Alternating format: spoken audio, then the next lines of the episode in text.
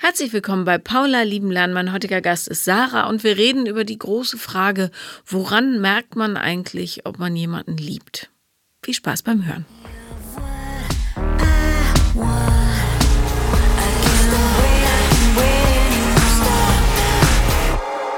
Wie geht es dir? Sehr gut, ein bisschen müde. Ich habe gestern noch ein bisschen meinen Geburtstag gefeiert. Ist der heute? Der war gestern. Herzlichen Glückwunsch Dankeschön, nachträglich. ja. Toll, wie alt bist du geworden? 37. Ein fantastisches Alter. Ja, von daher ein bisschen müde, aber alles tipptopp. Okay, ja. super. Ja, äh, naja, so früh ist er jetzt auch nicht, oder? Nee, aber es war ein bisschen später halt gestern Abend. Okay, dann bewundere ich umso mehr deinen äh, Aufstehwillen. Ja. Worüber wollen wir sprechen heute? Ja, ich habe dir ja auf Instagram geschrieben Mhm. und habe gar nicht damit äh, hier mit dem Endergebnis gerechnet. Und ähm, ja, ich habe jetzt äh, eine vierjährige Beziehung hinter mir. Davor war ich ähm, sechs Jahre verheiratet. Insgesamt waren wir 13 Jahre zusammen. Und ich habe dann jetzt auch so ein bisschen durch deinen Podcast mal ein Resümee gezogen und mir dann die Frage gestellt, woran ich denn eigentlich merke oder weiß, dass ich eine Person liebe. Weil ähm, wenn ich das, die Beziehung so rückblickend betrachte, bin ich mir nicht sicher, ob ich die Männer geliebt habe. Also Sympathie, klar, war da und auch am Anfang dieses Verliebtsein. Aber dann bin ich in diese Beziehungen reingeschlittert und dann war ich da halt. ja, und ähm, ja, aber irgendwann hat es mich dann nicht mehr erfüllt und die Männer haben mich dann genervt und ja, also das ist, das wäre meine Frage. Interessant und sehr komplex. Woran machst du denn fest, dass du sie nicht geliebt hast? Also was oder was führt dazu, dass du es hinterfragst? Oh, das ist eine gute Frage. Die habe ich mir noch gar nicht gestellt. Ähm, ja, also ich folge ja jetzt auch äh, jetzt eine Weile deinen Podcast und habe den fast durchgehört und bin dann auf die Idee gekommen oder der Gedanke kam mir, dieses äh, mit diesen ganzen Hormonen am Anfang. Ich äh, verlieb mich immer oder ich habe gedacht, ich verlieb mich immer äh, sehr schnell. Also ich bin sehr begeisterungsfähig und dann so dieses typische halbe Jahr, wo es dann anfängt, äh, echt extrem bei mir wieder abzuflachen und ähm, wo ich merke, dass ich anfange, das Interesse zu verlieren. Mm, Aber dann bin ich in der Beziehung drin und mir fällt es schwer, dann da einen Schlussstrich zu ziehen. Also es ist immer so, es ist auch die Beziehung, die ich davor hatte, die ging dann meistens nur so ein Dreivierteljahr, Jahr, bis ich dann eben äh, den Mut zusammengefasst habe, Schluss zu machen. Und ähm, das war jetzt so meine Idee. Dieses, dieses halbe, dieses typische halbe Jahr. Ich äh, überstehe es quasi nicht, weil dann fangen an, mich die Männer zu nerven. Also so diese Verhaltensweisen, wenn so der Alltag einkehrt und ähm, das ist das, wo ich mich dann frage, das ist doch dann keine Liebe. Also wenn, wenn mich das massiv stört, so das ganze Sein und das ganze Wesen von dem Mann, ähm, wenn mich das so stört. Ja, also Liebe kann man natürlich vielfältig definieren. Meine Definition unter anderem ist, ähm, dass du jemanden annimmst, so wie er ist, und Freude daran hast, die Person zum Fliegen zu bringen und Lust hast, gemeinsam mit der Person was aufzubauen. Genau, ja. Das hast du nicht. Nee, also dann nach einer gewissen Zeit dann nicht mehr. Wenn so die Anfangseuphorie äh, abgeflacht ist, dann nicht mehr. Und ich habe dann auch oft das Gefühl, ich kriege nicht das zurück, was ich bereit bin zu geben. Also ich gebe immer sehr viel und habe das Gefühl, ich kriege aber wenig oder weniger zurück. Also, ich werfe mal ein paar the mögliche Theorien in den Raum und du sagst, das fühlt sich an, als wäre es die richtige Richtung oder nicht. Jetzt musst du den Überblick behalten. Pass auf. Also, entweder du suchst dir den völlig falschen Typus Menschen heraus, weil du insgeheim nicht daran glaubst, dass du liebenswert bist.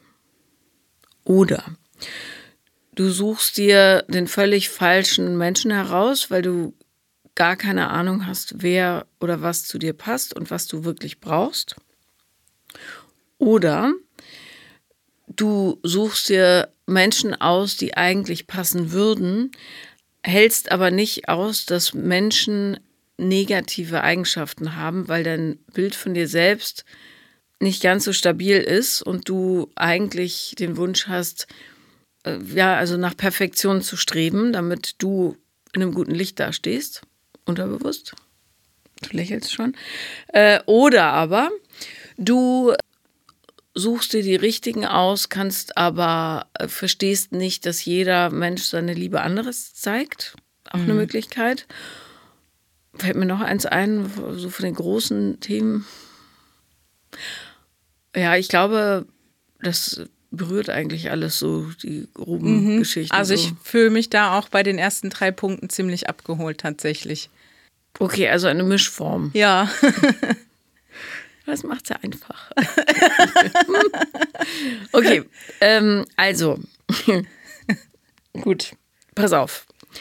Äh, was heißt pass auf? Ich versuche mich selber hier zu ordnen. Wenn wir ein schwaches Selbstbild haben, also geringes Selbstwertgefühl und so weiter, kein genaues Gefühl mhm.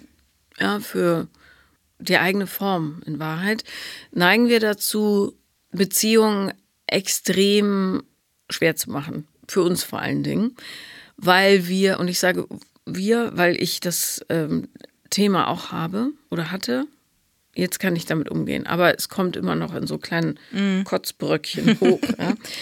Und dann glaube ich, darum sprechen dich alle drei Richtungen an, ähm, gibt es da drei Phasen, nämlich die früheste Phase quasi, in der man noch überhaupt kein Bewusstsein für das Problem entwickelt hat, ist, ähm, dass man sich super schnell verliebt und dann quasi nonstop durchtestet, aber keiner so richtig passt, weil wir keinen Blick dafür hatten, was eigentlich das Richtige ist. So, die zweite Phase ist dann häufig, ähm, ich ähm, nehme den, der am wenigsten nervt, halt, verliebt mich wahnsinnig in den und äh, halte dann aber nicht aus, dass der wirklich schlechte Eigenschaften hat.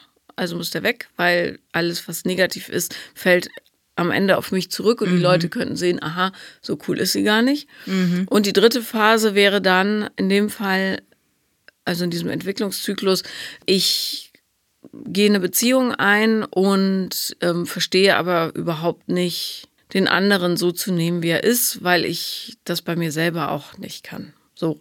Und dann die vierte Phase wäre dann quasi das große Schlüpfen. Äh, ich verstehe, wer ich bin und ich verstehe, dass der andere, dass ich andere Menschen nur lieben kann, wenn ich sie so nehme und lasse, wie sie sind. So, ja. Genau. Ja. Also, das wäre jetzt meine Idee. Ja. Grob.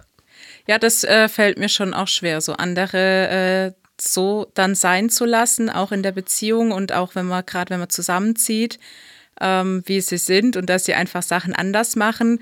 Das äh, macht mich dann ganz kribbelig. Also so die ganz normalen Haushaltssachen und ähm, Wäsche, die Socken falsch aufgehängt und äh, so Geschichten.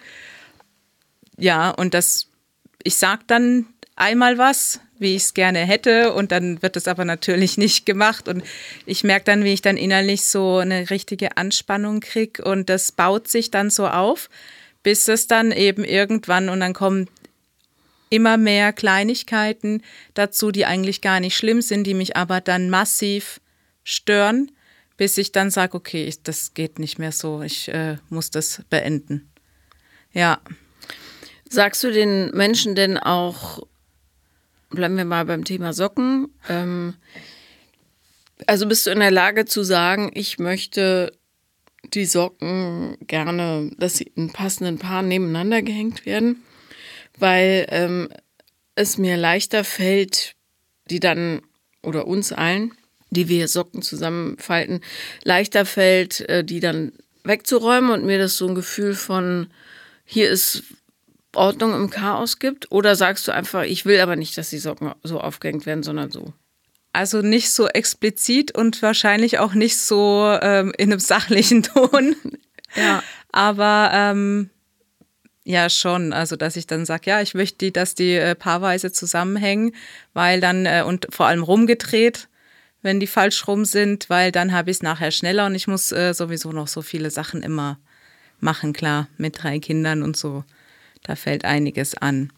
Aber, ähm, Aber nicht so die schön, wie du das jetzt gesagt hast. Ja, so würde man ja auch nicht reden. Aber du weißt schon, dass es Ja. so emotional angebunden ist, ne? Ja. Dass die Leute wissen, ach so, es geht hier nicht um die Socken?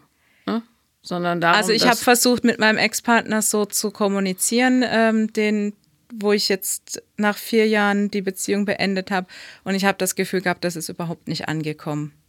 Also ich habe viel dann versucht, also ich habe mich da auch so ein bisschen reingelesen, auch Podcasts gehört und äh, versucht, das immer so diese Ich-Botschaften, wie ich mich dabei fühle, was das mit mir macht. Aber ich habe das Gefühl gehabt, das ist überhaupt nicht angekommen und es hat überhaupt nicht gefruchtet. Ich weiß jetzt auch im Nachhinein warum, aber ähm, das hat mich sehr angestrengt. Dass ich hatte immer das Gefühl, ich bemühe mich auch um eine ordentliche Kommunikation und äh, ja, es prallt einfach ähm, ab.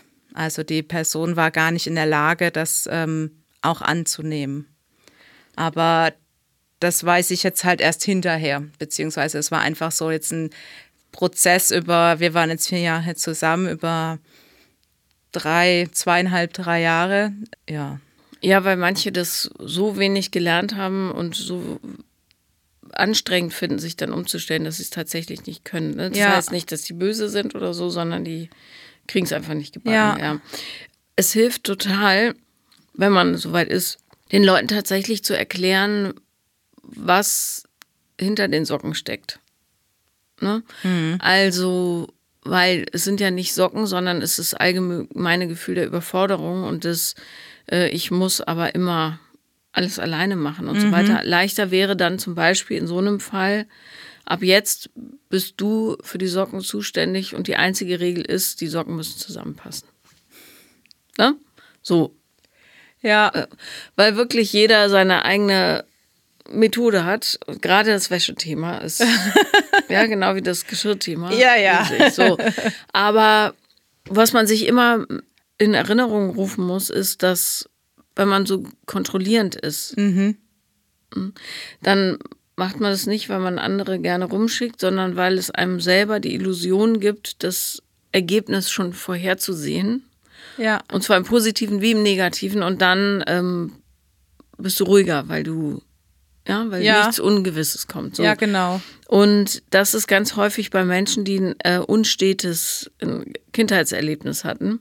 Also wo emotionale Sicherheit nicht so stabil gegeben war. Ja, Das ist dann quasi eine Illusion, die man sich selber schafft. Hier bin ich in Kontrolle. Und zwar ganz egal, ob das Ergebnis positiv oder negativ ist. Es reicht dann schon, wenn man sagen kann, ich wusste es ja. Ich wusste es sowieso. ja, ja, So. ja, Äh, Übrigens ist es auch derselbe Grund, warum ganz viele Menschen die gleichen Filme wieder und wieder gucken, weil es sie beruhigt zu wissen, was passiert. ja. Ja, ich habe jetzt nur so ein bisschen Angst. Also ich äh, versuche das, ich Tinder jetzt gerade so ein bisschen durch die Gegend.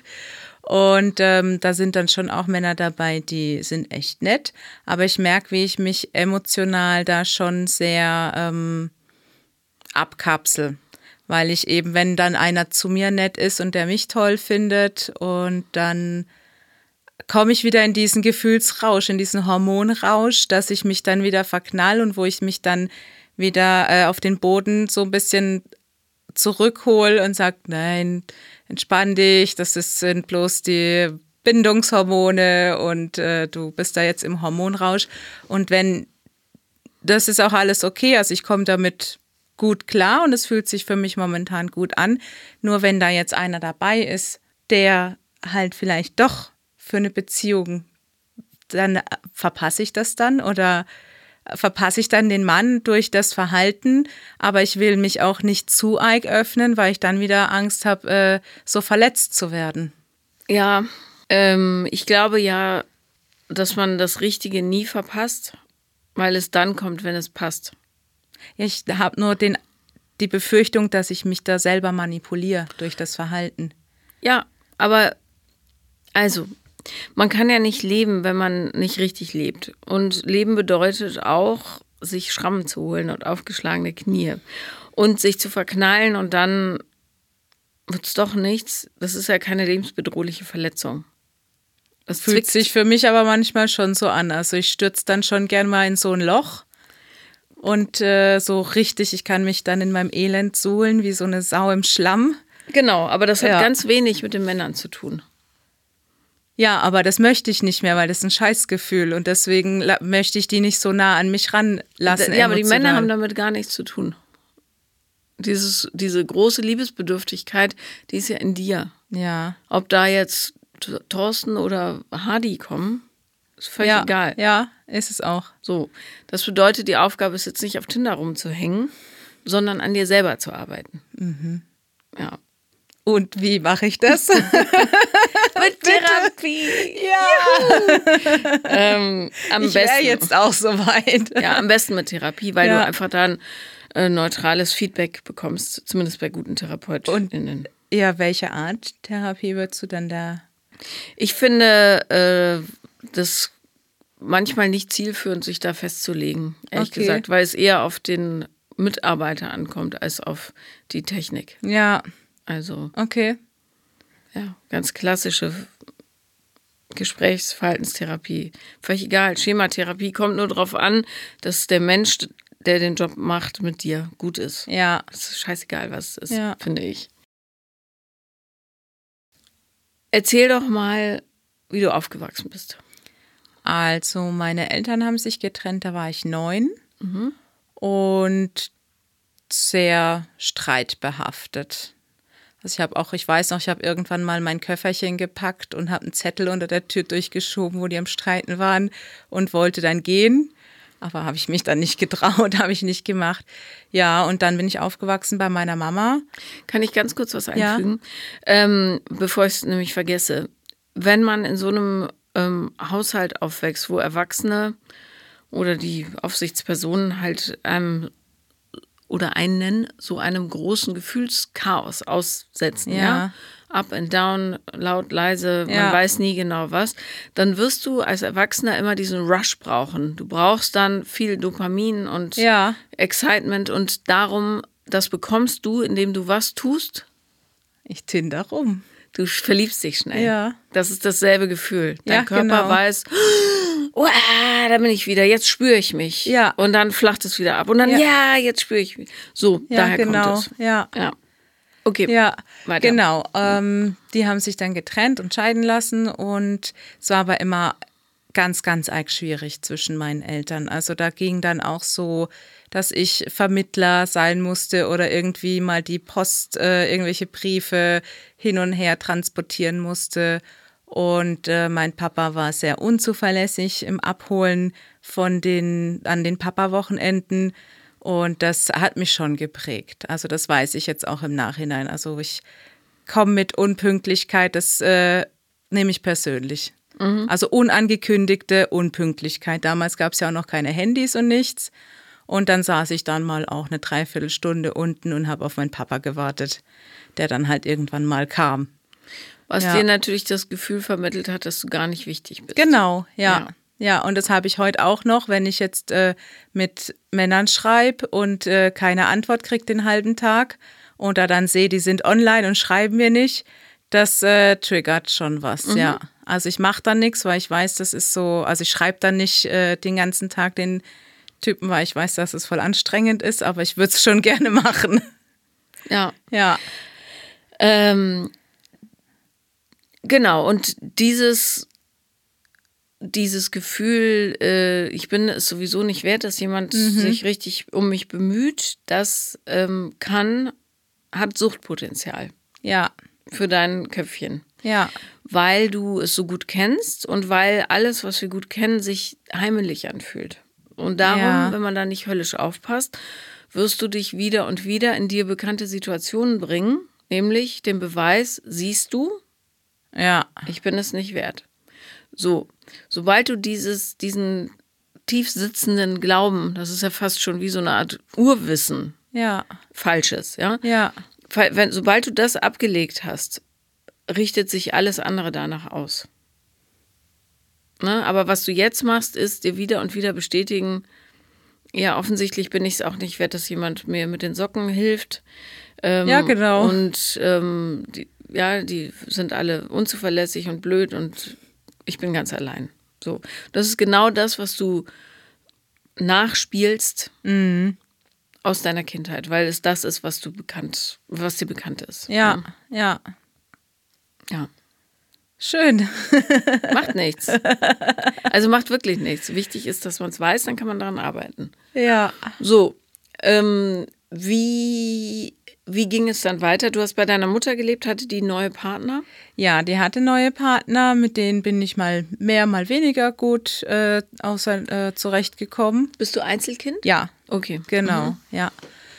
Und dann, ich weiß nicht mehr wann, ah doch, ich kann es dir sagen, warte, ich war 13 Jahre mit meinem Mann zusammen, das war vor 17, also die ist jetzt seit 18 Jahren mit einer Frau zusammen, meine Mama. Und das äh, tut ihr total gut. Und wir kommen auch zu dritt richtig gut klar. Und ich habe inzwischen auch ein gutes Verhältnis äh, mit meiner Mama. Das war nicht immer so. Ich hatte dann meinen zweiten Freund, zu dem bin ich nach zwei, drei Monaten äh, gezogen. Und dann äh, nach einem Dreivierteljahr hatte ich keine Lust mehr und stand dann bei meiner Mama wieder auf der Matte. Und dann haben wir auf einmal zu dritt in der Wohnung gewohnt und das hat überhaupt nicht funktioniert. Und sie hat mich dann irgendwann vor die Tür gesetzt. Also war ich auch alt genug, ähm, Anfang 20. Und das hat schon einen krassen Bruch herbeigeführt, wo mein Vater dann noch reingekrätscht hat. Äh, so, du äh, kannst deine Mama auf Unterhalt verklagen und habe ich dann auch gemacht. Und ähm, ich rechne das bis heute meiner Mutter sehr hoch an. Wir sind dann irgendwo zu so, zu so einer Mediatorin gegangen und hätten wir das nicht gemacht, dann hätten wir heute nicht das Verhältnis, was wir haben. Weil mit meiner Mama bin ich schon sehr eng. Also gerne emotional, nicht so gerne körperlich. Die rückt mir dann, als wenn sie mich besuchen kommt, so ein bisschen auf die Pelle. Aber ähm, sehr gutes Verhältnis. Wir können richtig gut sprechen. Ich kriege von ihr viel ähm, auch Anerkennung für das, wie ich es mache und äh, mit den Kindern und nach der Trennung von meinem Ex-Mann. Und ja, wir können da einfach offen über viele Sachen sprechen. Und das habe ich mit meinem Papa halt nicht. Ich sag, der erntet halt, was er gesät hat, weil die Aktion war echt rückblickend nicht so cool, dass er mir den Floh ins Ohr gesetzt hat, wo ich natürlich sehr empfänglich war zu dem Zeitpunkt. Ja. Ja, Na gut, der will sich halt nicht weiterentwickeln. Aber das Definitiv ist, nicht, Das ja. ist ja seine Entscheidung. Ja, ne? ja. So. genau. Und ich finde immer, wenn jemand bereit ist, sich weiterzuentwickeln, dann kann man die Hand reichen. Und Ja. wenn nicht, dann nicht. Ja, Okay, ähm, das heißt, es war sowieso grundsätzlich eher chaotisch bei dir. Emotional. emotional ja. Ja. Ja. So lebenstechnisch, gut, meine Mama war lang alleinerziehend, was das so mit sich bringt, aber Ich meinte ja, emotional. Emotional, ja. ja. Ja. Ähm, und wie hast du deinen Mann kennengelernt? Also, Den habe ich tatsächlich übers Internet damals kennengelernt. Da gab es so eine Singlebörse für Gruftis. Da war ich noch schwarz unterwegs. wie hieß sie bitte? Schwarzes Glück. Schwarz. Oh, Schwarzes schön. Glück, die Singlebörse für Gruftis und Kinder der Nacht. Okay. Gibt sie noch? Ich weiß es nicht. Schwarzes Müsste ich mal gucken. Genau, da haben wir uns kennengelernt und haben ein bisschen hin und her geschrieben. Da gab es noch ICQ damals. Und dann haben wir uns dann in einem Karlsruher Club einfach mal getroffen. Und ja, ich muss dazu sagen, zu dem Zeitpunkt war ich noch äh, stark übergewichtig. Ich habe ähm, in den letzten acht Jahren dann, nachdem die Zwillinge auf der Welt waren, angefangen abzunehmen. Und das war schon auch so, naja, ich mag den, der ist nett und ähm, der mag mich und der findet mich toll und wer nimmt mich denn sonst?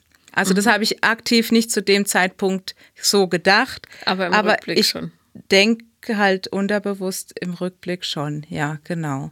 Und das ist super. Wir haben jetzt bestes Elternteam. Also wir haben ein super Verhältnis. Wir sind wirklich, er ist jetzt mein Freund. Gut. Und ähm, das ist für die Kinder ist das toll und für unser Verhältnis ist das toll. Nur so als Paar hat es dann halt irgendwie nicht funktioniert. Ja. aber wenn man das zusammen anerkennt, ist das ja völlig in Ordnung. Ja, da trägt er aber auch einen sehr großen, sehr großen Anteil daran, weil das hätte auch anders laufen können. Ja. Wohnst du noch im Süden? Ja, genau. Ah ja, Ich okay. wohne noch in Karlsruhe. Ja. Schwarzes Glück. Schön. ähm, ich. Ach, lieb ich. ähm, ja, aber also was für ein Geschenk, ne? Dass man da, dass du da nicht denselben Weg gehen musst wie deine Eltern. Das ist ja, echt total bekriegt und Ja. so. Wie alt sind die Kinder jetzt? Die Zwillinge sind neun und der Große ist im August elf geworden. Also die sind 20 Monate auseinander. Ja, weil der war so süß, der Große. Und dann und der hat du, durchgeschlafen. Nee, mir hätte tatsächlich ein Kind gereicht. Dadurch, dass ich auch Einzelkind bin, habe ich eigentlich nicht die Notwendigkeit gesehen. Aber ähm, wir hatten, ich wollte schon immer früh Kinder. Wir hatten davor dann halt Katzen anstatt Kinder. Und dann habe ich gesagt, so jetzt langsam geht's auf die 30 zu. Wenn ich das so ein bisschen überschlag im Kopf und dann haben wir uns darauf geeinigt, okay, wir fangen jetzt an, damit das erste Kind vor 30 kommt und dann aber halt das zwar, also ich wollte mit 30 fertig sein, mit allem. Und äh, da habe ich mich dann so ein bisschen breitschlagen lassen zum zweiten Kind und dann sind es halt Zwillinge geworden. Wunderschön. Ein Eich, Nee, zwei Eich, Pärchen. aber gleiches Geschlecht. Nee, Mädchen und Junge. Ah, Mädchen, ach, Da das hab heißt jetzt- Pärchen, ja. Ja. Mädchen und Junge. genau, ja. Trotzdem schön. Ich finde, Ja. Zwillinge sind echt. Muss man immer ein bisschen aufpassen. Ich, wir, wir hatten ja hier auch ein Einzelkind mal, also, also ein älteres Geschwister und die hat noch Zwillinge nachbekommen und fühlte sich dann so ausgeschlossen, ne? weil die Zwillinge immer alles zusammen machen. Muss man wahrscheinlich echt von außen ein bisschen einen Blick darauf haben, dass derjenige sich dann nicht so ausgeschlossen fühlt, ne? weil die natürlich eine andere Connection haben. So. Die spüre ich tatsächlich gar nicht so, also jedenfalls nicht so extrem bei den Zwillingen. Okay, dann Also die besser. sind so, ich sag auch, die sind vom Typ so komplett unterschiedlich. Die sind halt zufällig zur selben Zeit auf die Welt gekommen. Ja, Pack schlägt sich, Pack verträgt sich. ne? Ja, na, dann ist gut. Und die sind ja auch nah beieinander, ne? Da ist nicht so der Konflikt. ja geht so.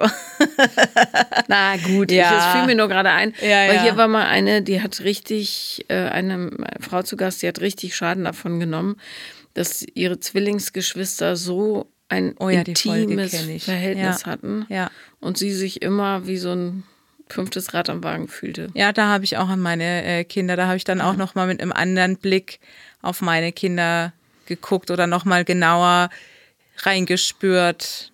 Ja, Ja. ja. Ja, ich habe mich mit dem Thema auch vor der Geburt auseinandergesetzt, weil das ist generell, wenn ein zweites Kind kommt, so der äh, Erstgeborene wird vom Thron gestoßen und plötzlich sind dann auch noch zwei da. Hardcore, ja. Ja. Wie hast du deinen äh, vierjährigen Freund kennengelernt? Ah, ich hatte mich von meinem Ex-Mann getrennt und das ist ja allgemein bekannt, wenn wir uns trennen, wir Frauen, dass das dann im Kopf schon länger äh, am Start ist. Und dann hatte ich auch mein Fluchtfahrzeug und dann habe ich durch ihn eben dann die Eier in der Hose gehabt, weil ich meine, wir waren dann echt, wir waren 13 Jahre zusammen, das war nicht einfach. War das überraschend für deinen Mann? Ja, obwohl mich das überrascht, dass es ihn überrascht. Weil wir hatten vorher auch schon Gespräche und auch schon geführte Gespräche. Und ähm, wir sind dann in ein größeres Haus umgezogen, weil diese die Enge viel Konfliktpotenzial allein beherbergt hat. Und wir sind im Dezember sind wir umgezogen und im Mai habe ich mich dann getrennt. Und das hat mir dann halt auch klar zum Vorwurf gemacht, weil er da viel Arbeit und Geld reingesteckt hat dann in das Häuschen. Trotzdem hat es mich eben überrascht, weil ich gesagt habe, ich probiere das jetzt mit dem großen mit mehr Platz, ob sich dann auch unsere Situation entspannt. Ja, und für mich hat es halt nicht gereicht. Und dann bist du ausgezogen? Nee, er ist dann ausgezogen. Hm. Weil ich war ja mit den drei Kindern und ja, genau. Und er ist jetzt letzten Endes wieder zurück in seine Heimat gezogen, Stunde ungefähr von Karlsruhe entfernt, in sein altes Elternhaus und macht eine super Persönlichkeitsentwicklung. Das ist genau sein, sein Ding, was er jetzt gerade macht. Aber das heißt, die meiste Arbeit mit den Kindern bleibt an dir hängen? Ja, ja, genau. Ach so, genau. Und dann hatte ich mich getrennt von dem im Mai und dann ähm, habe ich mich erstmal wieder so ein bisschen ausgelebt und dann habe ich auf einem Festival, habe ich dann meinen vierjährigen Freund kennengelernt. Ich wollte eigentlich gar, eigentlich wollte ich keine Beziehung. Wahrscheinlich irgendwie, eigentlich doch. Aber es war jetzt nicht, ich bin nicht raus in die Welt mit der Intention, ich brauche jetzt einen Partner. Und ich will meinen Spaß haben, aber nichts Festes. Und irgendwie, ich weiß nicht, was an ihm war, aber ja, da habe ich den kennengelernt, haben wir wild rumgeknutscht und Nummern ausgetauscht und das war dann alles wieder so schön und so schöne viele Gefühle. Und ähm, dann waren wir, glaube ich, zwei Wochen, ja, nicht zusammen, aber haben halt gedatet und es ist ja auch nicht immer, ich muss ja dann immer gucken, wann sind die Kinder dann nicht da, weil ich mache ja keine Dates zu Hause, wenn die Kinder da sind oder kann auch nicht langes Haus verlassen. Da waren die ja auch noch einiges kleiner. Ja, und dann ist er ähm, in Urlaub gefahren, in Sommerurlaub, den hat er schon gebucht gehabt davor. Und das war für mich ganz schlimm. Also das hat mich so, dass er dann weg war, wieder dieses Verlassen sein. Es war schon klar, er kommt ja wieder zurück.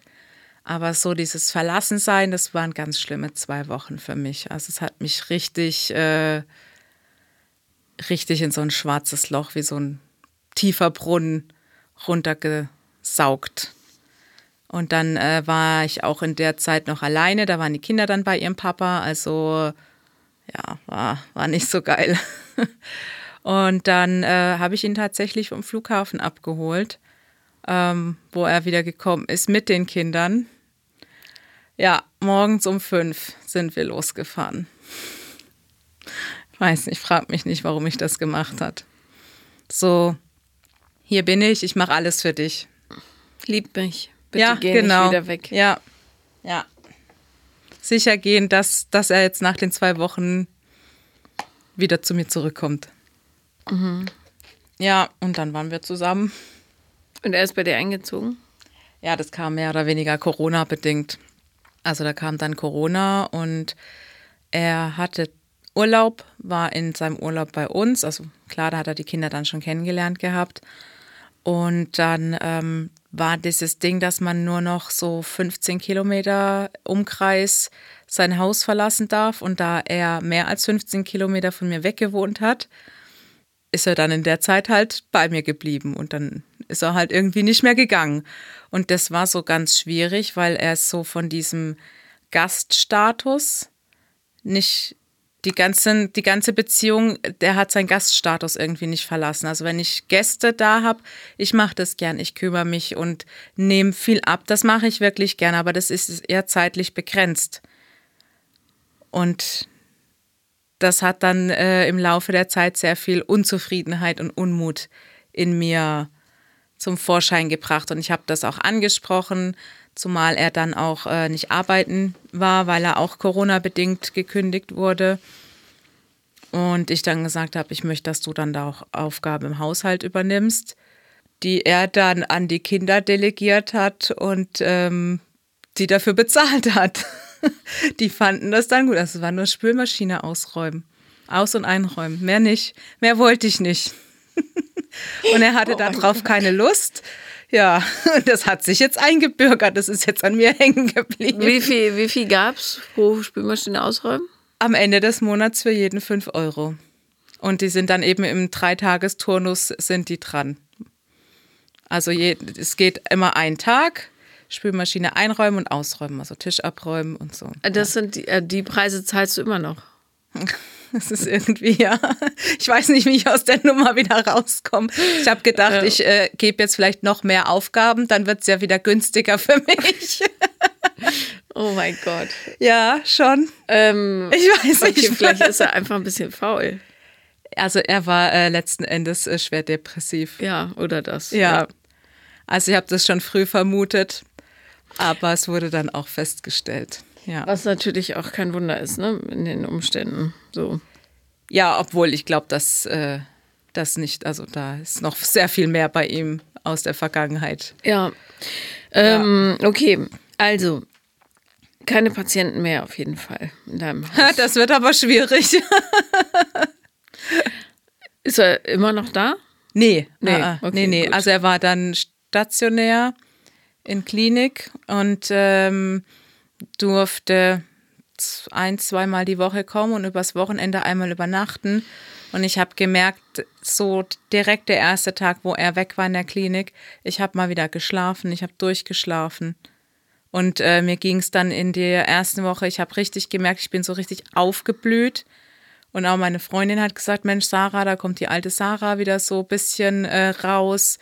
Du äh, lachst wieder viel mehr. Und ähm, die sechs, acht Wochen haben mir das dann echt äh, vor Augen geführt. Ich wollte noch dran arbeiten. Ich wollte, dass er auszieht. Das habe ich ihm in einem Gespräch dort in der Klinik gesagt, was ich initiiert hatte, weil mir das wichtig war. Ich wollte eigentlich an der Beziehung arbeiten, aber er war dann wieder da und es hat mich alles, egal was er gemacht hat. Wenn er falsch geatmet ist, hat mich alles zur Weißglut gebracht. Dann habe ich gesagt, das, ich kann das nicht mehr, weil ich das Gefühl hatte, wieder nur ich stecke Arbeit rein, ich möchte daran arbeiten und er sagt immer nur ja, ja gut, Amen, er, tut mir leid. Er kann ja dann nicht, ne? Ich weiß, aber also vom Kopf her weiß ich das, aber vom Gefühl her konnte ich das nicht ähm, ja. in Einklang bringen. Ich glaube, also diese Flughafengeschichte ist schon krass, Ne? Vor allem dann kleine Kinder aus dem Bett reißen, dass sie einen Unbekannten vom Flughafen abholen. Nee, sie kannten ihn davor schon. Gut, trotzdem. Ja. Also. Ja. Diese Bedürftigkeit, die du hast, musst du dir, glaube ich, erstmal klar machen. Weil wenn du die ganz bewusst im Kopf hast, weißt du auch, dass du ganz viel in deinem Leben darauf ausrichten würdest, damit diese Sehnsucht gestillt wird. Ja. Und die ist wie so ein gefräßiges Monster, was wirklich alles in sich reinstopft. Ja. So, und darum kann da auch, es ist völlig egal, wer da kommt, der muss nur ein bisschen Zuneigung darbringen, darbieten ja, so und schon Häppchen. bist du voll entflammt, ja. Ja. Also, was du erzählt hast, äh, dass du vor allem dann so extrem reagierst, wenn du alleine bist, zeigt natürlich, dass du unbedingt lernen musst, alleine zu sein. Und zwar richtig alleine. Mhm. Diese Gefühle aushalten, die da kommen oder erstmal spüren überhaupt, bewusst, wenn du anfängst rumzutigern und zu denken, mhm. oh Gott, was für ein Albtraum, es ist so still, ich halte die Stille nicht aus ja. und so weiter. Das musst du unbedingt machen, bevor du überhaupt diese Dating-Apps anschmeißt. Ja. Wovon ich dringend abraten würde. Zu diesem Zeitpunkt. Aber ich habe schon so gerne Sex. ja, du zerfällst aber nicht zu Staub, wenn du es mal ein halbes Jahr nicht hast. Oder ein Jahr. Du lenkst dich damit nämlich von der wesentlichen Arbeit ab. Das ist das Problem. Mm. Und die bedeutet, mit dir in Kontakt zu kommen und ja, mit deiner Gefühlswelt und zu verstehen, wer du eigentlich bist und warum jeder x-beliebige im Grunde gut genug ist. Mhm. Mhm. Und das geht nur, wenn du in die Stille gehst. So, und du bist ja eh abgelenkt genug durch drei Kinder, aber wenn die mal beim Papa sind übers mhm. Wochenende, wie oft ist das? Alle zwei Wochen. Alle zwei Wochen, dann ähm, kannst du dir mal nichts vornehmen. Puh. Gar nicht. Schwierig ja, das muss eine bewusste Entscheidung sein. Aha. Ja, nicht organisationstechnisch schwierig, sondern allein, also der Gedanke macht mir schon Angst. Ja, klar. Darum ist ja so eine schöne Aufgabe. Ja, dann auch kein, keine, keine Musik, gar nichts. Doch, Musik darfst du schon hören. Okay. Aber es darf nicht so sein, dass du dann anfängst, deine eigene Popshow da zu inszenieren und sagst, pass auf, ich baue mir jetzt eine Bühne und so weiter. Sitz mit deinen Gefühlen. Sag dann, mach dein Telefon leise oder gib es irgendeiner Freundin, mach die Klingel aus und warte, was passiert. Und wie lange muss ich das machen? Also allein der Gedanke rumzusitzen ist für mich äh, unerträglich. Du kannst ja ein bisschen aufräumen, meinetwegen oder so. Sachen Okay. aussortieren, aber nicht zu sehr. Du musst, du darfst nicht über die Phasen hinweggehen, wo du, wo die Trauer kommt und die Angst. Weil die musst du, die muss heraus aus deinem System. Du musst verstehen, dass du vielleicht alleine bist, aber nicht einsam. Und dass du, dass vielleicht gerade keiner da ist, du trotzdem nicht verlassen bist. Hm? Weil jetzt kannst du alles, was in deinem Leben geschieht, selber steuern. Du bist nicht mehr ausgeliefert ja, ne, den Zuwendungen von Erwachsenen. ja, Also ganz viel innere Kindarbeit nennt man das. Also Reparentification, das heißt, du musst dir selbst ein Elternteil sein und wenn diese Angst kommt, dich selbst trösten. Ne? Sagen, ich verstehe, dass du Angst hast. Ich halte dich, ich bin für dich da. Du bist nicht alleine. So, das wäre super, wenn du das richtig oft machst. So oft, wie es geht. Nicht auf Instagram rumscrollen, keine Netflix oder Six gucken oder irgendwas. Nicht rumtelefonieren, nicht chatten, nicht tindern, gar nichts. Abends, wenn die Kinder schlafen, da sitzen und in dich reinhören. Und feststellen, dir passiert nichts. Dir kann gar nichts passieren. Und du bist nicht verlassen, sondern du bist alleine, weil du dich dafür entschieden hast. ja, So, und weil der Prozess sehr anstrengend ist, wäre es eben gut, das therapeutisch begleiten zu ja, lassen. schon. Also das hört sich für mich schon anstrengend an. Ja, ist brutal anstrengend. Ja. Vor allem aber ähm, hat es so viel, es hat so eine Wirkkraft für dein ganzes weiteres Leben, weil ich meine, du kannst dir natürlich nonstop irgendwelche Typen ins Haus holen Ja, äh, und nach zwei Jahren oder einem Jahr oder einem halben sagen, äh, pff, doch nicht. Ja. Ist für deine Kinder aber auch nicht so toll. nee, war jetzt auch gar nicht der Zukunftsplan, ja. Ja, nee, aber vor allem ist es aber für dich schädlich, weil du jedes Mal ein Stück von dem, was du eigentlich sein könntest, abträgst. Ne? Sondern du gibst dich mit dem absoluten Minimum zufrieden, nämlich jemand anderes atmet neben dir. Tatsächlich. Ja. Und das kann es ja nicht sein. Ja. Sobald du merkst, ja, und da reden wir über Jahre, das sind jetzt keine Monate. Sobald du merkst, ach, heute war ich äh, alleine, hatte keine Pläne und es hat mich überhaupt nicht gestresst, weil es keine Bedrohung mehr für mich war, dann kannst du meinetwegen wegen wieder daten. Wenn ich dann 40 bin. Hallo? Was ist denn daran schlimm, 40 zu sein? Nein, aber also es hört sich jetzt äh, ja so lange halt. Naja, je mehr Arbeit du da reinsteckst, desto schneller geht's. Ja. Ist da deine Entscheidung. Dann gehe ich No direkt, pressure. gucke ich, guck ich direkt nach dem Therapeuten. ja, ich war äh, kurz nach der Trennung von meinem Ex-Mann, habe ich mich auch mal in Therapie begeben. Aber das äh, war nicht so meins. Also das hat zwischen uns nicht so gepasst, weil ich mochte die äh, total gerne. Und das war dann für mich eher so diese Freundschaftsecke. Und ähm, ich hatte aber auf der anderen Seite auch keine Lust an mir zu arbeiten. Also muss ich ganz ehrlich sagen. Ja. Es war mir dann echt äh, zu anstrengend und die Fragen, die äh, die Dame gestellt hat, das hat mir alles nicht gepasst. Die wollte, da wollte ich mich nicht mit auseinandersetzen. Und dann habe ich die Therapie wieder abgebrochen. Genau, und darum hast du mehr vom Alten bekommen. Nochmal Ja. dasselbe serviert, bloß aufgewärmt. Ja. Und das kann man natürlich auch so weitermachen. Aber wenn du es ändern willst, dann musst du dir diese Fragen Ja, anhören. definitiv. Ja. Ja. Also es gibt Leute, die machen das sehr erfolgreich bis ans Ende ihres Lebens. Bloß dieses richtige Glücksgefühl des inneren Friedens, das erlangt man so halt nicht. Ja. Ne? Und ich glaube, also wenn es einen Sinn des Lebens gibt, dann ist es meiner Meinung nach der, besser zu gehen, als man gekommen ist. Oder als man gemacht wurde. Ne? Ja. So. Ja. Aber äh, ja, was ein ganz toller Brandbeschleuniger ist, das würde ich aber nicht am Anfang machen, ist ein Vipassana. Also ein im Grunde Schweigen, geführtes Schweigen, zehn Tage lang. Okay. Erst denkst du, okay, ich sterbe jetzt, das war's, mein Leben ist vorbei. Dann rastest du völlig aus und dann macht es plötzlich und das ganze Universum ist in deiner, in deinem Köpfchen. Wahnsinn. Ähm, das ist so die ultimative Selbstkonfrontation für Leute, die nonstop dazu neigen, sich von dem, von der Arbeit abzulenken, die eigentlich getan werden müsste.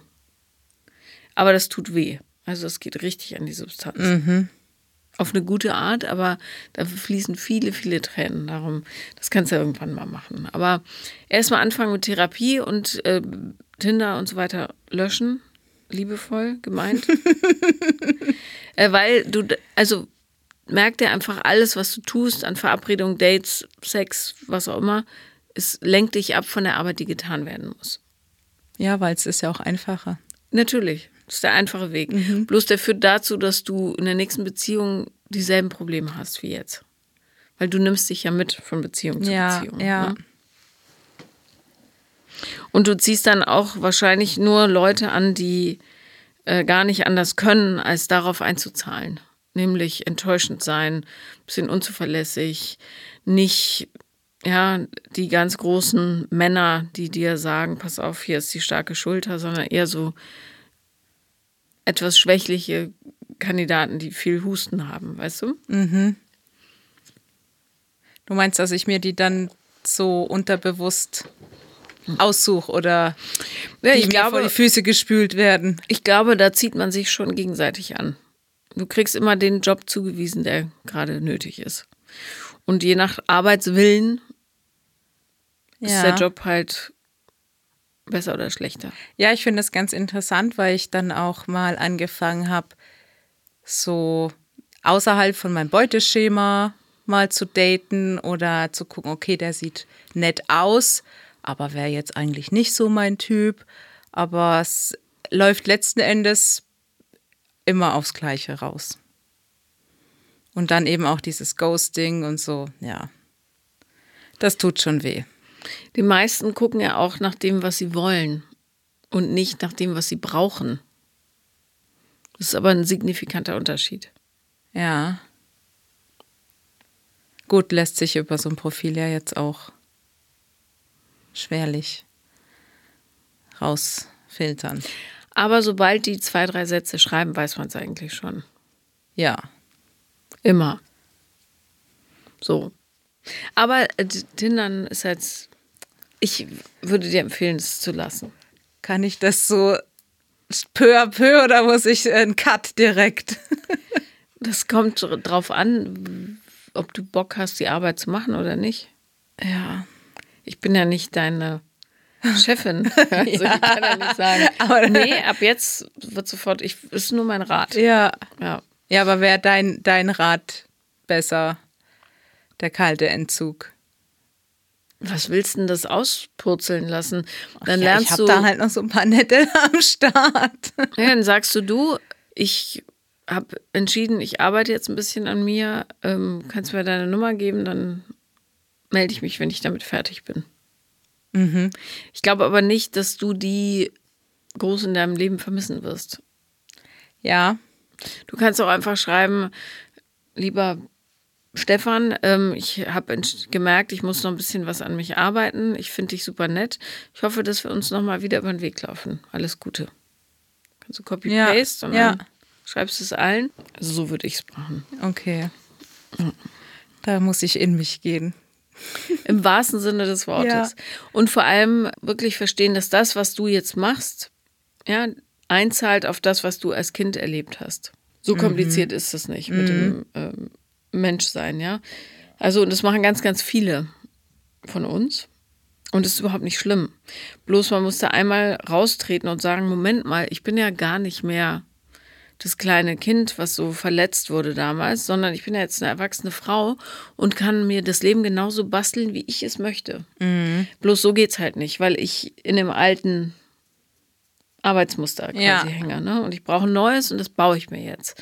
Aber das, dieses Alte abzutragen, das dauert einfach ein bisschen. Ja, hat sich ja auch lang genug jetzt aufgebaut. Eben. Ja. Hm? Stell es dir vor, als würdest du eine neue Stadt bauen. Das dauert einfach. Ja. Kanalisation anlegen, Strom verlegen, Grundstücke abstecken, Häuschen brauen und so. Mhm. Gut. ja. Ich würde mich freuen, wenn du mich da up to date hältst, wie es so läuft.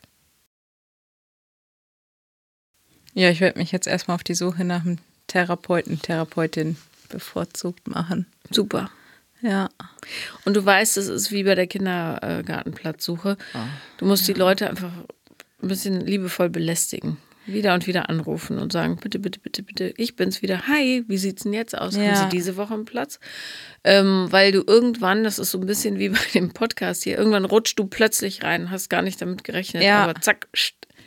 Hm? Ja, also so mit so Enttäuschungen umzugehen, ich hatte, äh, ist für mich extrem schwer, auch wenn ich mir sowas vorgenommen habe und dann äh, klappt das nicht äh, das zieht mir so richtig den Boden unter den Füßen weg. Ich hatte äh, von einer Freundin, weil du vorhin das Thema ADHS angesprochen hast, mhm.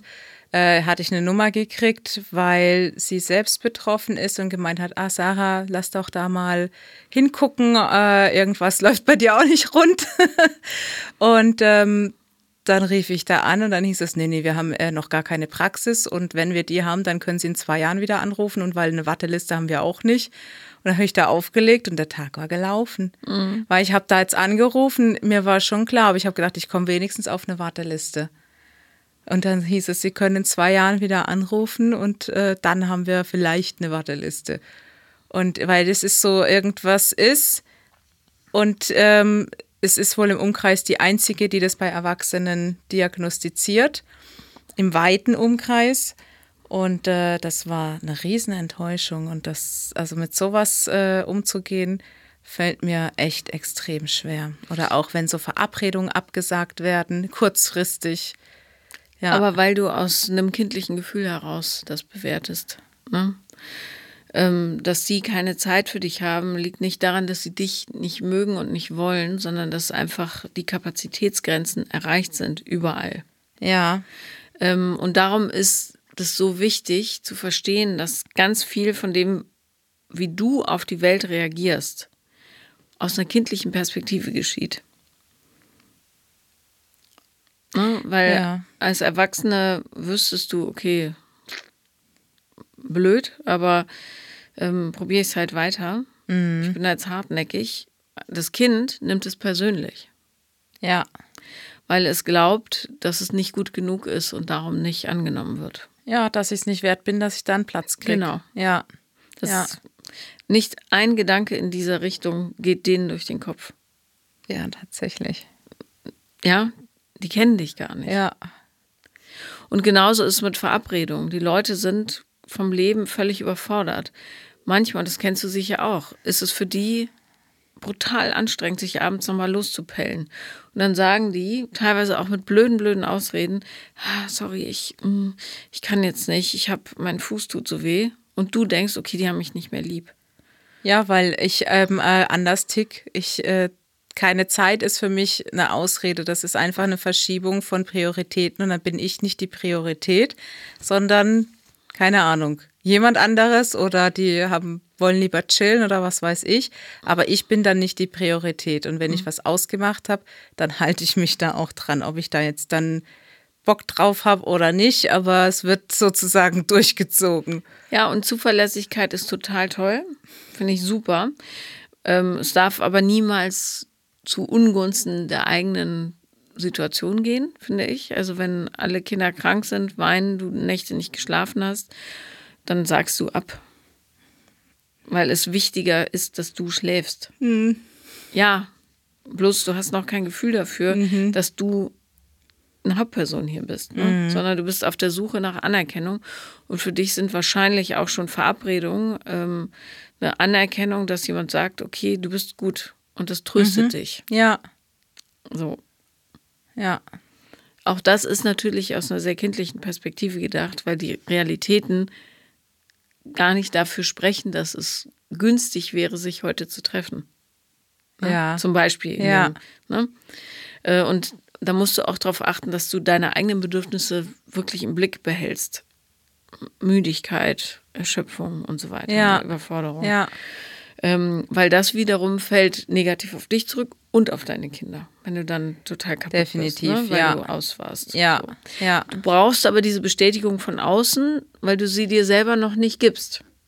Ja. Aber daran arbeitest du ja jetzt. Ja. Das mache ich. So. Und wirklich, jedes Mal, wenn du was persönlich nimmst, das ist eigentlich ein ganz guter Marker, weil das so ein starker Trigger ist. Ähm, denk daran, dass das Kind in dir enttäuscht ist. Mhm. Also natürlich kann ein Erwachsener auch enttäuscht sein, ganz logisch. Ja, ja, ne? aber, aber ich, es so, ist schon so diese, ich bin dann auch gerne mal ein bisschen innerlich bockig. ja, So. genau. Ja. Und ähm, ne, also natürlich kann man als Erwachsener auch enttäuscht werden. Aber bei diesen Sachen, die eigentlich nicht zu einer Enttäuschung führen sollten, wenn zum Beispiel ein Arzt keine Zeit für dich hat oder hm, Mhm. ähm, denke mal daran, dass das wirklich, da ist das Kind, was sagt, "Äh, Hilfe, ich bin nicht gut genug. Ne? Ja. Während die Erwachsene davon gar nicht berührt ist, weil der Arzt oder die Ärztin, die Praxis, wie auch immer, macht es nicht gegen dich, sondern weil der Ja, Plan ja, voll ist. ja, ja, ist rappelvoll, sorry. Ja. Ich sehe da äh, gerade auch ganz viele Parallelen zu meinen Kindern. Aber das sind ja noch Kinder. Ja. Die dürfen dann noch Ja. so, aber wenn ich das jetzt so in mir habe, da habe ich echt Angst davor, dass ich das dann irgendwie so weitergebe. Weil ich ganz oft Situationen habe, wo, keine Ahnung, meine Tochter, die ist so ein bisschen, die guckt als nicht nach vorne und nach hinten und dann äh, gibt es halt Kollateralschäden. Dann kriegt der eine mal irgendwie einen Fuß oder die Hand oder die Tür ab. Und die nehmen das dann auch persönlich. Und dann versuche ich die Situation zu klären und muss mich echt zusammenzureißen, äh, zu sagen, jetzt äh, stell dich nicht so an, es war doch keine Absicht. Also, weil klar tut's weh. Aber da kann ganz schnell in dieser Dreierkonstellation auch so ein Riesenpulver fast dann äh, hochgehen, weil das geschädigte Kind steif und fest behauptet, das andere Kind hat das mit Absicht gemacht. Und ich habe es dann vielleicht sogar gesehen und weiß, es war keine Absicht. Das sind Situationen, da kann ich nicht mit umgehen. Da könnte ich ausflippen. Ja, da hilft es, äh, über den Körper zu gehen, ähm, finde ich. Also dich hinzusetzen, auch, da muss man ein bisschen dran üben, zu spüren, wie dein Puls hochgeht und die Atmung und so weiter. Die Überforderung, die dann kommt, ja, die nimmst du dann auch auf, weil dich erinnert die Situation daran, dass du häufig auch übersehen wirst und jemand dir einfach wehtut und und und. Ja, ja. Ähm, und dann musst du dir klar machen, okay, das war, das ist nicht, ah, geht's nicht gegen dich, ja. Du bist nicht gemeint, du kannst Ja. ruhig bleiben und so weiter. Die Situation per se ist nicht so schlimm. Da ist ein Fuß gegen den Kopf geflogen. Das passiert, wenn man wild spielt. Ähm, du setzt sie hin, ihr atmet zusammen. Es klingt jetzt so ein bisschen bescheuert. Ich würde sie gerne mit Kindern vormachen, aber einfach haltet euch an den Händen, sagte, wir machen kurz, so in die Tüte gesprochen, ja. Ähm, wir machen ganz kurz eine Pause. Moment. Okay, wer fühlt, dass das Herz schneller schlägt? Ja, ich, ich, ich auch, ja. Okay, wer fühlt, dass die Atmung so ein bisschen hektischer wird? Ja, ich, ich auch, ja, ich auch. So. Und wer fühlt, dass er richtig sauer ist? Ja, ich. Ja, ich auch. Und so weiter. Und das hilft denen total. A, dir hilft es nicht irgendwie blöd zu reagieren. Denen hilft es, ein Gefühl dafür zu entwickeln, was in ihnen selber passiert ja. und wo die eigenen Grenzen sind und wie sich Gefühle anfühlen. Dauert zwei, drei Minuten, Okay. ist lebenslang nützlich. So, und dann, äh, wenn alle so, dann entspannt sich nämlich die gesamte Situation. Ihr könnt, sich, ihr könnt euch alle an den Händen halten, wenn ihr wollt. Oder einfach zusammensitzen, völlig egal, wie es gerade geht. Aber Gefühle adressieren, wer spürt Wut, wer spürt Trauer, wer spürt, dass er sich ungerecht behandelt fühlt und so weiter. Ähm, und ähm, das kann man übrigens in wenn Erwachsene sowas mitmachen würden, wäre das ganz toll, das auch für Erwachsene zu machen, weil das gerade Menschen, ich hätte jetzt fast Männern gesagt, aber, äh, hilft, äh, die nicht so ein äh, Elternhaus hatten, wo über Gefühle gesprochen wurden, oder Ja. Frauen natürlich auch, aber Frauen lernen, bringen sich das häufig selber bei, mehr als Männer. Ja. Ähm, weil man dann viel mehr separieren kann, ist es jetzt ein Gefühl, was tatsächlich mit der Situation zu tun hat? Oder ist es ein Gefühl, was mit was darunterliegendem zu tun hat, nämlich ich fühle mich ähm, nicht gesehen, niemand hat mich lieb und so weiter. Ja, ja. So, und ähm, wenn ihr dann alle einigermaßen cool seid, dann wäre der Moment zu sagen, ich habe gesehen, dass, keine Ahnung, Mara da so komisch gesprungen ist und der Fuß ist, ich habe es richtig beobachten können, wie der Fuß so nach hinten geflippt ist und dann genau ist dein Kopf da ins Bild gekommen. Das sah total verrückt aus. Ich kann mir vorstellen, dass es wahnsinnig weh tut und dass man sich auch ganz schön erschrickt, wenn sowas passiert. Ja, genau. Mhm. Und dann sagt Mara, äh, ja, stimmt. Und ich bin so wild gesprungen. Ich bin noch nie so weit gesprungen wie da. Und schon ist die Situation gelöst. Das geht natürlich nicht immer, weil man manchmal echt auch so äh, selber so ein bisschen worked up ist vom Ja, ja, Tag auch und nicht so. so den Nerv so im Alltag. Ja, aber vertrau mir, wenn du das einmal, zehnmal gemacht hast, Ja, ja. äh, fällt dir das total leicht und dann irgendwann fangen die Kinder vielleicht an, das selber sogar anzubieten. Ja. Und äh, dann sparst du dir eine Menge Therapie später. Ach, sehr schön. Ja.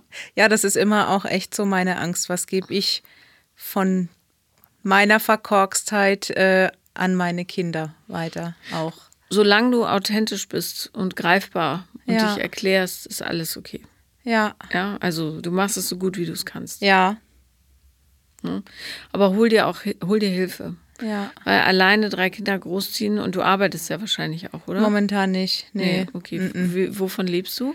Jetzt äh, Jobcenter und äh, Unterhalt. Ich hatte Ende letztes Jahr eine Operation am Fuß und habe noch zwei Schrauben drin und wurde dann währenddessen gekündigt und muss jetzt mal gucken, Okay, wie es also, weitergeht. Gut, das macht es ja noch viel komplizierter. Also ähm, nimm dir wirklich Ruhe und Zeit für dich da, ja? Und die Situation ist ja völlig händelbar.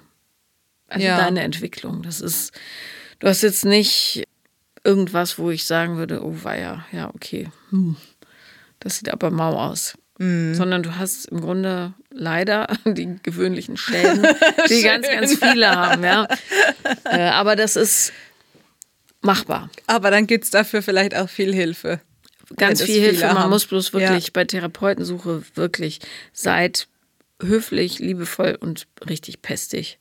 Ja, Ruft an, ruft oft an, weil ab und zu springt einer ab, ist fertig mit der Therapie, Therapie und so weiter und dann seid ihr die Ersten, die da sind. Seid, sind, weißt schon. ja. Und wie merke ich das, ob der Therapeut zu mir passt? Indem es sich wahnsinnig nervt, was er für Fragen stellt. Ja, dann wäre die andere ja. wahrscheinlich richtig. Ja, ruf die doch wieder an. Ja. Ruf die an und sag, äh, Frau Dings, ich war ähm, viele Jahre nicht bereit, an mir zu arbeiten, aber ich habe gemerkt, jetzt ist es soweit. Ja. Und ich fand sie damals gut. Äh, Sie haben mich sehr angesprochen und ich würde es gerne nochmal versuchen. Mhm. Ja, ist eine Idee. Ja. Und ja die sind nicht deine, nervig. ja, die sind nicht deine Freundin, ne? Ja. Die äh, das ähm, davon nicht so verwechseln, auch wenn es sich heimelig anfühlt. Ja, es war, äh, ich bin jetzt auch äh, tatsächlich in einer anderen Situation. Durch die Trennung damals von meinem Mann sind mir drei Freundinnen weggebrochen auf einmal, Mm, was ich nicht verstanden habe, weil keiner die Trennung verstanden hat, ähm, die dann so sein Team waren, obwohl die ja eigentlich auf meiner Seite hätten sein sollen.